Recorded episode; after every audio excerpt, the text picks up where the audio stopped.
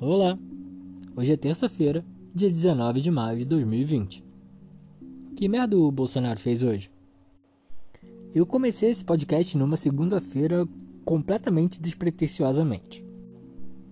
Eu não quero falar que eu tô famoso nem nada, mas eu pensei que fosse ser só uns 30 amigos no máximo que fossem ouvir.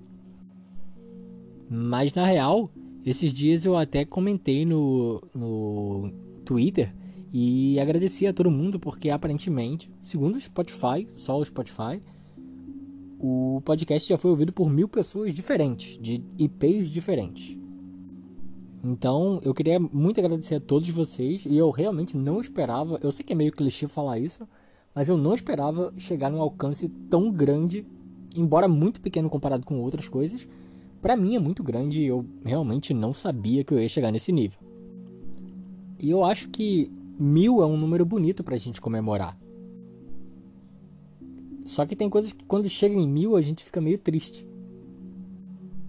Hoje foi o primeiro dia que a gente teve mil mortes em um dia. Na verdade, mais do que mil mortes, quase mil e duzentos. Eu até vi o, o Tucano do Nerdcast tweetando uma coisa que até então eu não tinha percebido, mas ele falou ontem e realmente meio que se concretizou hoje.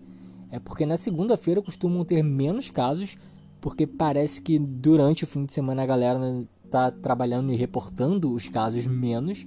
Aí na segunda-feira é um número baixo e na terceira, na terça-feira geralmente é meio que o dobro. E ontem foram 600 e pouco e hoje foram quase 1.200. A gente realmente é um país muito azarado de ter o pior governo da nossa história, justamente na época de uma pandemia tão grave.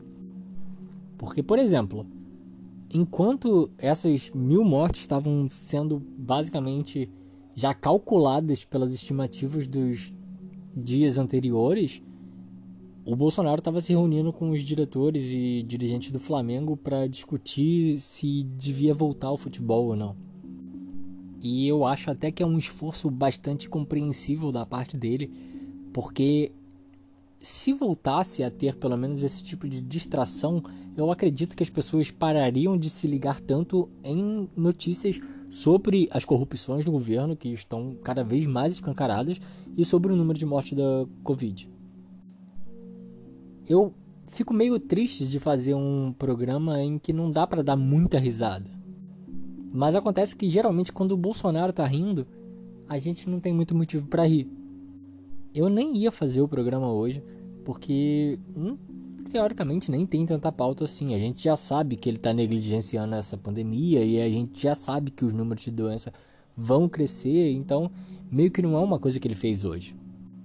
Mas agora há pouco, numa live, ele falou rindo e rindo, dando risada, tipo quase gargalhando, e ele propunha o seguinte: quem é de direita toma cloroquina e quem é de esquerda toma tubaína.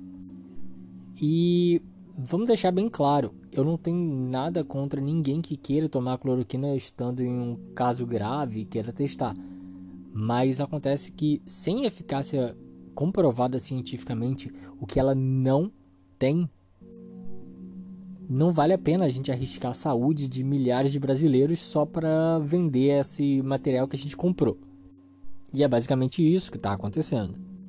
Eu teria até uma proposta melhor. Quem é de esquerda e é a favor do isolamento social usa os leitos de UTI e quem é de direita não.